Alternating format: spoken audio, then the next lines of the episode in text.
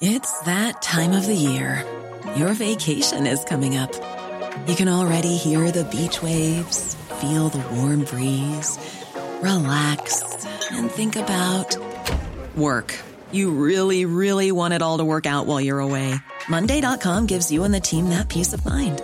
When all work is on one platform and everyone's in sync, things just flow wherever you are. Tap the banner to go to Monday.com.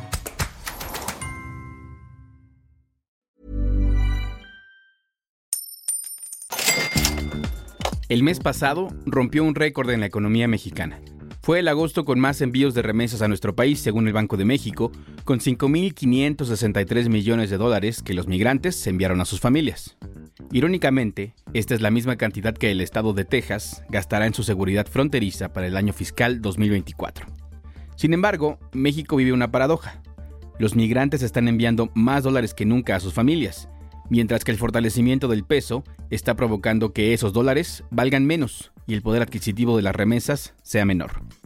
Ante un escenario de 46.8 millones de personas en pobreza, las remesas son un alivio para las familias en México, pero también significan cientos de miles de trabajos que el gobierno no pudo crear, obligando a dejar su lugar de origen a quienes buscan mejorar sus condiciones de vida. Seguirle el ritmo al país no es cosa fácil, pero queremos informarte mejor, no informarte primero.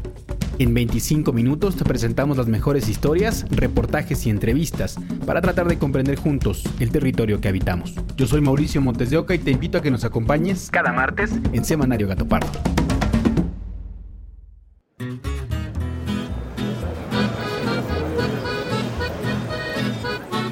Es el verano de 2019 y Fidel Chávez aguarda su turno para cruzar con su visa de turista en la garita de Tijuana.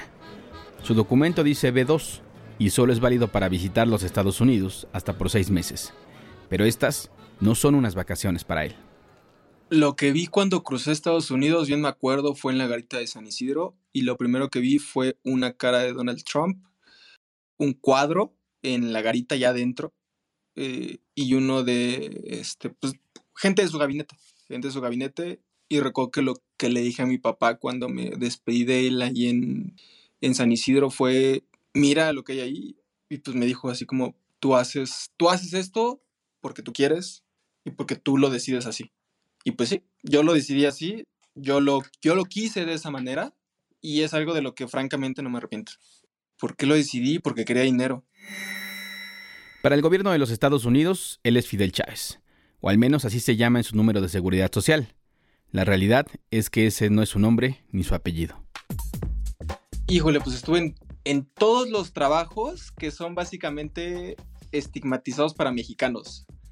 En la construcción, o sea, con personas que en México son albañiles y que son pues así como ninguneados, de decirlo de alguna manera. Pero allá pues son pues es un trabajo muy bien pagado.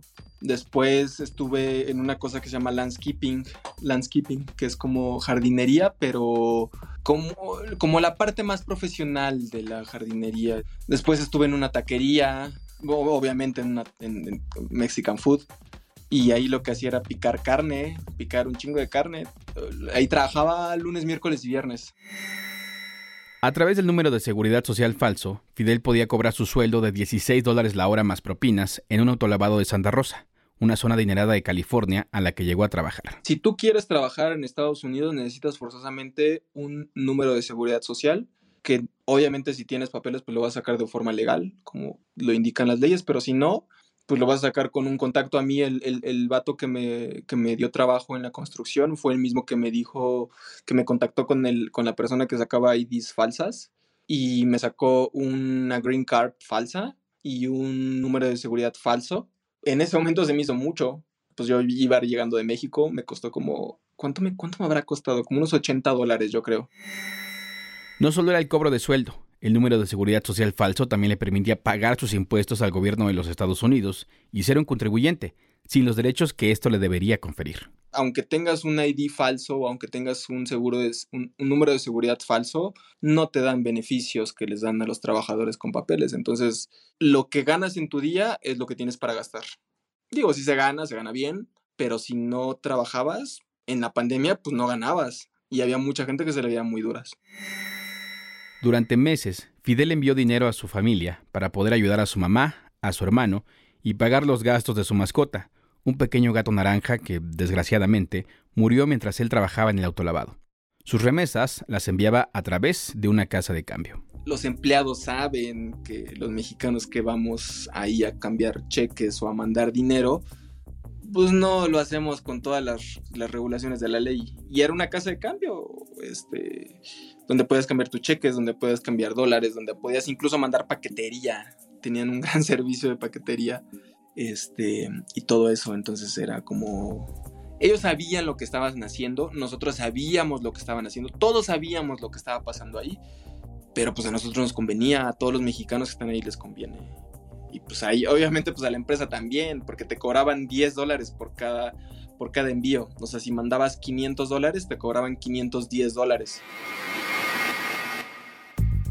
Esta es la dualidad de miles de migrantes mexicanos en Estados Unidos contribuyen con sus impuestos al gobierno estadounidense y ayudan a su familia a través de las remesas, mientras intentan ahorrar lo más que pueden para cumplir sus propósitos.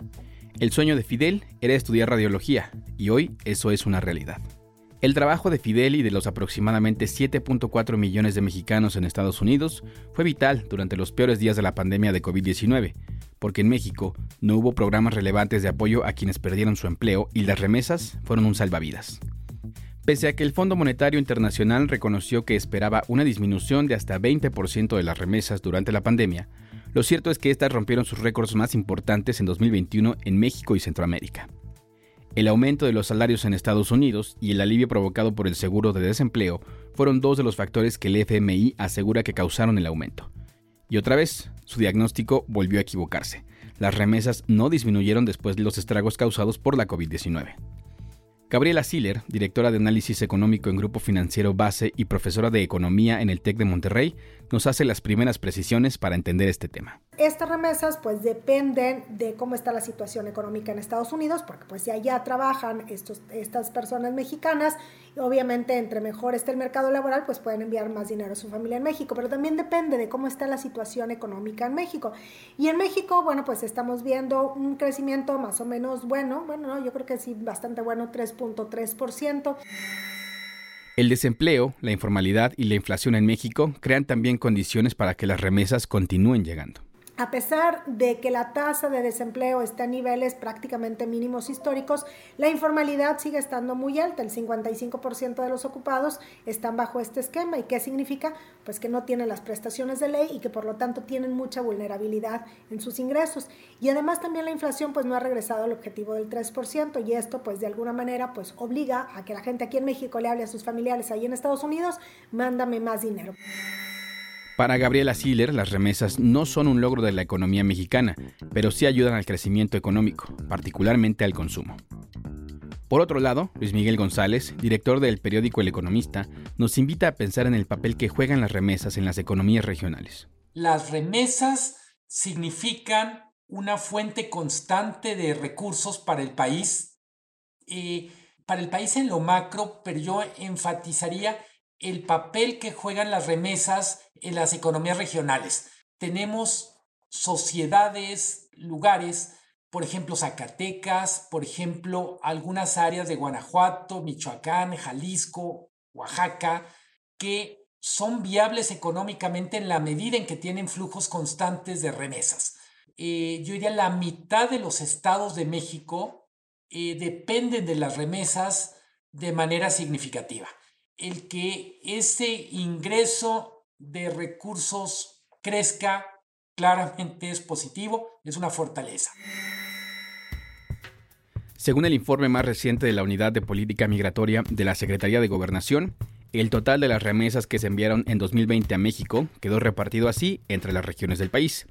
Occidente 42.1%, Centro 22.7%, Sureste 18.5% y Norte 16.7%. Por otra parte, el peso mexicano también vive uno de sus momentos más fuertes en la historia reciente, y el profesor Antonio Ruiz Porras, investigador del Centro Universitario de Ciencias Exactas e Ingeniería de la Universidad de Guadalajara, nos explica por qué. Aquí hay varios factores. Uno, evidentemente, que contribuye justamente la llegada de remesas, porque el hecho de que haya más dólares hace que esto se abarate su precio, por una parte. Por otra parte, algo que ha ocurrido es que en México tenemos una tasa de interés relativamente alta para los estándares internacionales. Esto hace que llegue gran cantidad de inversión al país. En tercer lugar, existe también lo que es el incremento de la inversión extranjera directa, que también es llegada de dólares. Estos tres factores implican que hay cada vez una mayor oferta de dólares en México y esto va reduciendo su precio. Conversamos también con la periodista Yolanda Morales, reportera de El Economista, quien nos cuenta sus impresiones sobre el flujo de remesas de este año. Eh, yo tengo 24 eh, años reportando información de remesas y te puedo decir que no había visto un flujo tan relevante de remesas para un, un solo mes eh, como los que hemos tenido en los últimos seis meses. ¿Me explico? En los últimos seis meses han llegado cerca de 5 mil millones de dólares a México en remesas. Cuando yo empecé a reportear, estos 5 mil millones de dólares era lo que llegaba en un año.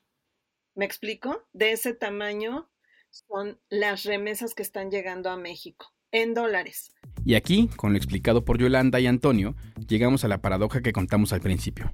Las remesas están por los cielos pero el hecho de que el peso se esté apreciando tanto frente al dólar provoca que esas remesas pierdan su poder adquisitivo al cobrarse en pesos en México.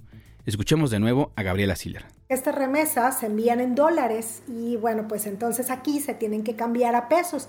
¿Y qué significa? Pues que si el tipo de cambio baja, pues entonces las familias que reciben remesas, pues reciben menos pesos por cada dólar que les envían sus familiares del exterior. Al inicio de este año el tipo de cambio estaba alrededor de 19.50 pesos por dólar, entonces imagínate cada dólar que recibían pues lo cambiaban por 19.50 pesos. Ahorita, pues está prácticamente en 18, entonces esta diferencia es la pérdida de poder adquisitivo. Y además también hay que agregar que los precios van creciendo, esto es, la inflación en México sigue estando por encima del objetivo. El cálculo que nos comparte Gabriela es que las remesas perderán aproximadamente un 9% de su valor este año, lo que significa que la gente podrá comprar 9% menos con ese dinero. Y bueno, pues obviamente esto se ve reflejado también en las decisiones de consumo de estas familias que reciben remesas. Es como un ingreso y bueno, cualquier persona puede identificarse que dice si mi ingreso baja, pues tengo que hacer decisiones de consumo de qué es lo que voy a dejar de consumir y si no quiero dejar de consumir productos, pues entonces tengo que tomar un crédito, que también hemos visto un incremento en el otorgamiento de crédito en México. El problema es que aquí en México el receptor de remesas eh, las cambia por pesos, porque aquí en México no puedes comprar un pan de caja o un televisor en dólares, lo pagas en pesos. Entonces, como el peso, como el, peso mexicano se ha fortalecido en lo que va del año cerca de 13%, entonces el valor de cada dólar se ha reducido. Entonces, si a ti te llegan, no sé, 340 eh, dólares, eh, ahora eh, eh, con ese dinero tú puedes comprar menos cosas de lo que podías comprar hace un año, cuando el dólar estaba más fuerte. Esto puede poner en dificultades tanto a las entidades de la República como a las familias en México que dependen de lo que envían los migrantes. Luis Miguel González nos explica de nuevo. No hay manera de explicar el superpeso sin considerar como uno de los factores la entrada masiva de remesas. Eh, te comentaba, significa también que para algunos estados, para algunas poblaciones, pues es la diferencia entre flotar o hundirse. Tener tantos recursos hace posible que algunas familias literalmente completen el gasto a fin de mes. Se decía antes, y sigue siendo válido, las remesas son una forma de política social que con frecuencia es más eficaz que la política social que hace el gobierno. No está politizada, de alguna manera llega a donde hace falta, llega hay veces a donde el gobierno no, no, no funciona muy bien. Hay que recordar que para poder ganar esos dólares, cientos de miles de mexicanos y mexicanas tuvieron que arriesgar su vida, bien confiándola a un coyote o cruzando ellas y ellos mismos por el desierto, a merced del clima, de los abusos de la patrulla fronteriza o de los extorsionadores y secuestradores que les acechan en la frontera norte. Para Luis Miguel González, la estabilidad económica que proporcionan las remesas a México también va ligada con la estabilidad social. las remesas tienen una, una vida propia, si se puede decir así, que depende de cómo le está yendo a los mexicanos en el mercado laboral de Estados Unidos, en términos de si tienen empleo o no, qué tipo de empleo tiene, cuántos recursos genera. Pero al volverse una operación internacional, es decir, que viene de Estados Unidos a México, pues el valor del tipo de cambio determina cuánto de lo que ellos están enviando, de lo que están logrando, cuánto puede adquirir en México. Para saber entonces cómo seguirán las tendencias de las remesas en los próximos meses, tendríamos que estar poniendo atención a los factores que impulsan o frenan la economía en Estados Unidos. Bank of America mantiene una visión algo optimista sobre el porvenir de ese país. En agosto de este año retiró su pronóstico de que Estados Unidos entraría en recesión debido a una baja importante en el desempleo y menores presiones sobre los precios. Con ello, se prevé un crecimiento del 2% para el último trimestre de este año. Además, en septiembre pasado se crearon 336 mil puestos de trabajo y la tasa de desempleo se mantuvo en 3.8%, según la Oficina de Estadísticas Laborales del gobierno estadounidense. Este desempeño del mercado laboral es el doble de lo que esperaban los analistas y sucede en el contexto de una recuperación resiliente de la economía después de dos años de desaceleración por la pandemia. Pero es importante preguntarnos, ¿Es positivo que haya tantas remesas? ¿O nos habla de que México no está produciendo los empleos necesarios para tantos millones de personas?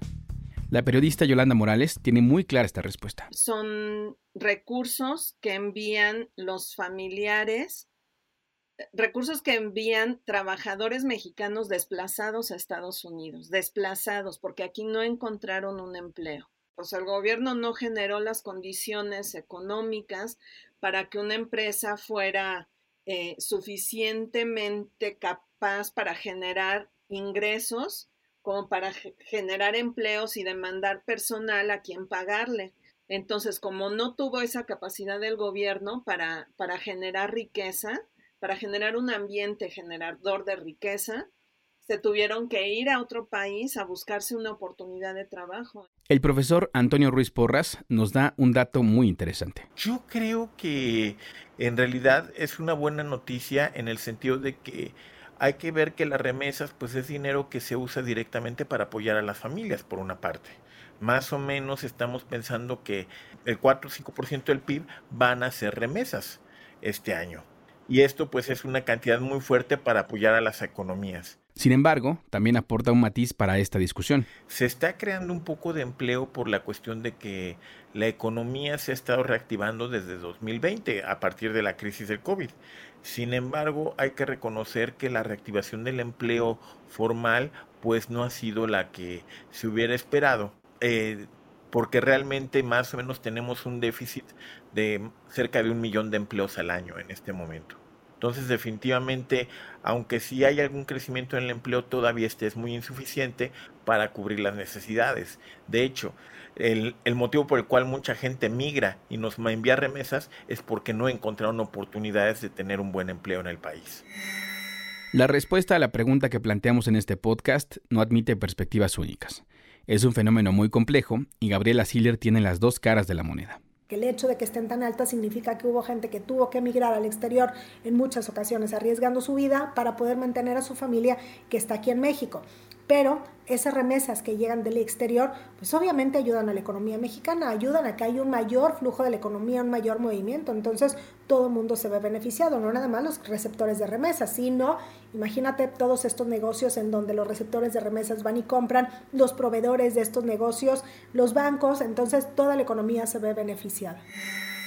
Para Luis Miguel González, esta cantidad enorme de remesas que vemos tendría que hacernos pensar en la dimensión social Familias separadas, madres y padres que no pueden volver a México porque tendrían que volver a pagarle un coyote, o que viven con el temor de ser deportados ante el endurecimiento de la política migratoria en estados como Texas. Y que mucha gente tenga que ir a Estados Unidos para encontrar lo que no tiene en México, pues no puede ser considerado positivo o no puede ser visto de manera crítica.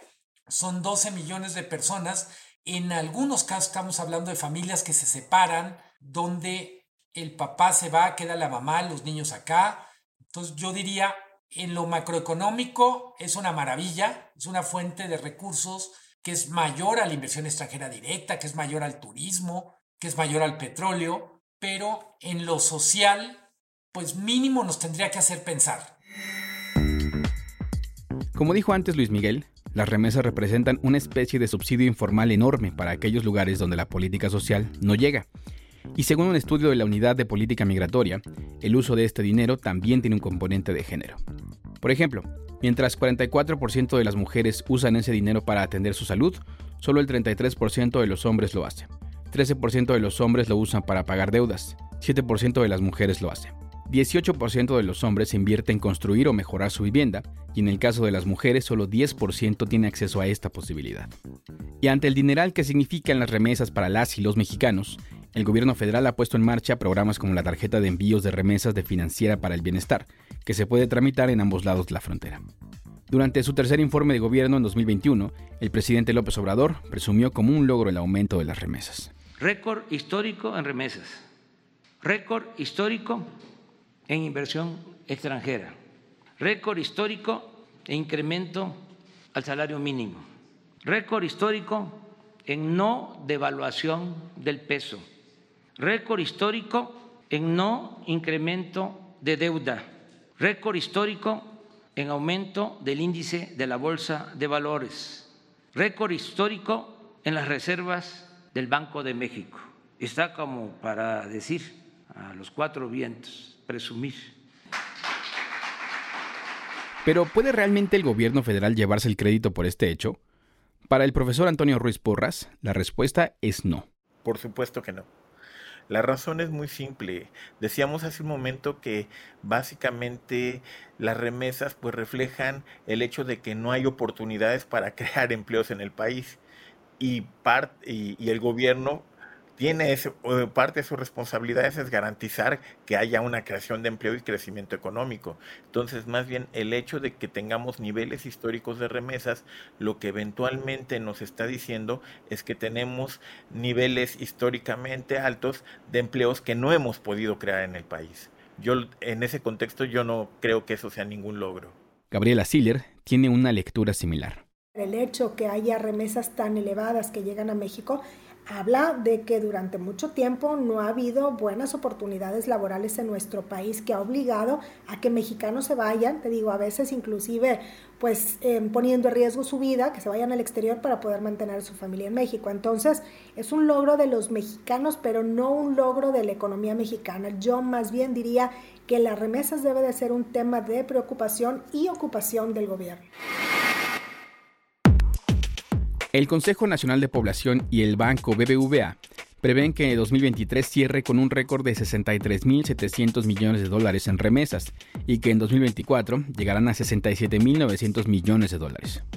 Ante este escenario, los bancos y el gobierno federal deben actuar para mejorar el acceso a la tecnología que facilite el envío de este dinero de los migrantes a sus familias, y también deben estar alerta para implementar medidas para que el dinero del crimen organizado no tenga posibilidades de colarse aquí. Y para cerrar este episodio, solo nos queda decirle gracias. Miles de gracias a nuestros familiares y amigos que desde el otro lado se esfuerzan para lograr sus sueños y por compartir el fruto de su trabajo con quienes nos quedamos aquí.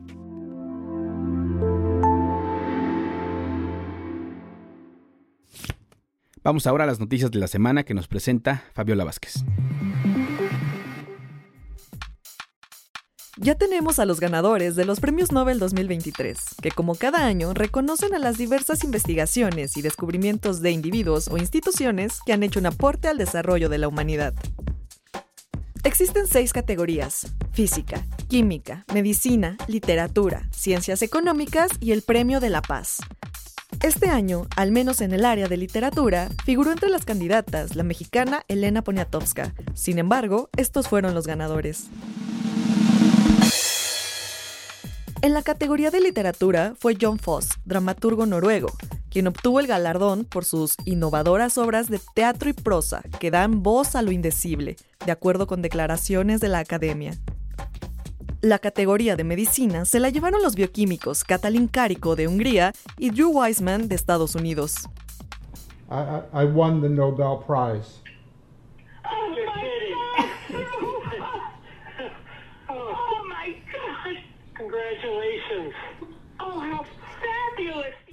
El premio les fue otorgado por el desarrollo de la tecnología de las vacunas contra el COVID-19 de Pfizer y Moderna.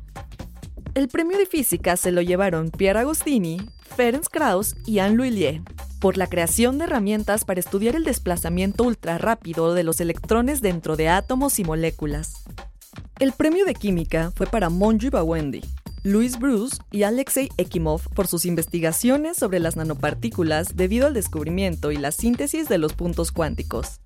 Y finalmente, el Premio Nobel de la Paz le fue otorgado al activista iraní Narges Mohammedi por su lucha contra la opresión de las mujeres en Irán. Actualmente se encuentra encarcelada en Teherán. La siguiente noticia ha estado circulando por todo Internet y nos ha puesto nerviosos a más de uno.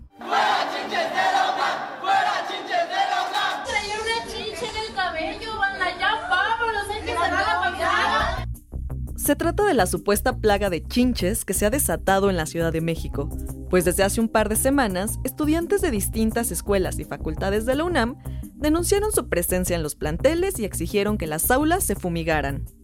Previamente, usuarios del metro reportaron la presencia de estos insectos en las instalaciones. El jefe de gobierno, Martí Batres, informó que ya se realizaron labores de fumigación. Sin embargo, autoridades de la UNAM han negado la existencia de una plaga de chinches, aunque optaron también por fumigar. Expertos como Luis Zambrano, ecólogo de la UNAM, explicaron que es muy poco probable ser picados en salones por estos insectos, ya que por lo general se encuentran en colchones, almohadas y aparecen en las noches. Además, la fumigación podría matar a los insectos que sí nos sirven para llevar una buena calidad de vida, como las abejas. Finalmente, el pasado jueves 5 de octubre se llevó a cabo la reunión de seguridad entre México y Estados Unidos. Asistieron los secretarios de Estado y de Seguridad Nacional estadounidense Anthony Blinken y Alejandro Mayorkas, así como el fiscal general Merrick Garland.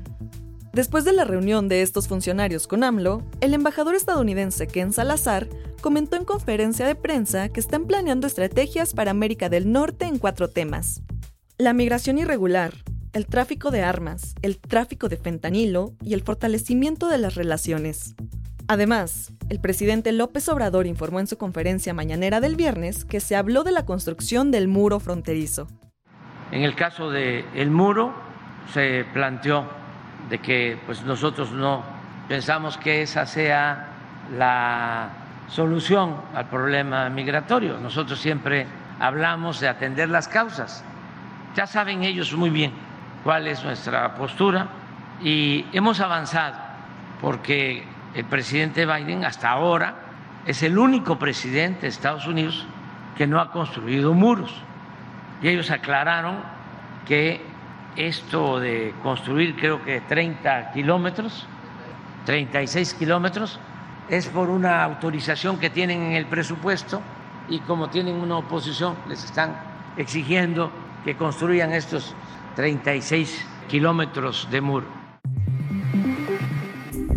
No queremos cerrar este episodio sin informar que estalló una vez más la guerra entre Gaza e Israel en un ataque iniciado por Hamas que dejó 40 muertos. El conflicto escaló y hasta el cierre de esta edición la agencia Deutsche Welle contabiliza más de 900 muertos y dos mexicanos fueron secuestrados por el grupo extremista, de acuerdo con lo informado por la canciller Alicia Bárcena. Vamos a la última sección del podcast para hablar de democracia en menos de cinco minutos. En esta ocasión te queremos contar sobre un terrible hecho ocurrido la madrugada del pasado 30 de septiembre, pues la búsqueda de la democracia también se ve atravesada por la violencia que acecha al país. Tres encuestadores de Morena, Cristian Landa Sánchez, José Luis Jiménez y Adrián Cid Pérez, fueron secuestrados a punta de pistola en un hotel en Juárez, Chiapas, donde se encontraban hospedados. Los cuerpos de dos de ellos fueron localizados sin vida a pie de carretera el pasado domingo 1 de octubre a unos 60 kilómetros del hotel donde fueron raptados. Uno más, Sid Pérez, aún permanece desaparecido. Los cuerpos de los dos hombres encontrados traían consigo un mensaje firmado con las siglas del cártel Jalisco Nueva Generación. El presidente de Morena, Mario Delgado, expresó sus condolencias y exigió la aparición con vida de Sid Pérez. Fueron brutalmente asesinados. Hemos exigido una investigación a fondo. Parece que hay una confusión porque dejaron ahí un cartel que tiene que ver con guerra entre distintos eh, cárteles que al parecer se están disputando la plaza y desafortunadamente fueron confundidos. Además, después de este suceso, la dirigencia de Morena planteó la posibilidad de cambiar los lugares de los sondeos o hacerlos por teléfono. El Consejo General del INE también se pronunció ante los hechos a través de un comunicado en el que lamenta la muerte de los jóvenes. Además, la consejera presidenta Guadalupe Tadei hizo un llamado a que la violencia en sus diferentes manifestaciones no empañe el proceso electoral iniciado el 7 de septiembre de este año. Asimismo, pidió un minuto de silencio para los colaboradores en la sesión del pasado 5 de octubre. Esta cápsula fue patrocinada por Open Society Foundations. Gracias por escucharnos. Te invitamos a que te suscribas y califiques este episodio. Este podcast es posible gracias al equipo conformado por Fabiola Vázquez, María José Vázquez, Diana Amador y el productor Juan José Rodríguez.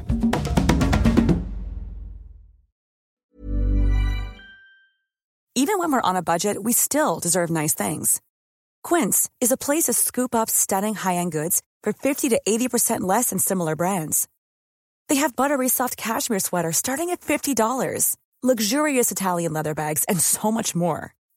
Plus, Quince only works with factories that use safe, ethical, and responsible manufacturing. Get the high-end goods you'll love without the high price tag with Quince. Go to quince.com/style for free shipping and 365-day returns.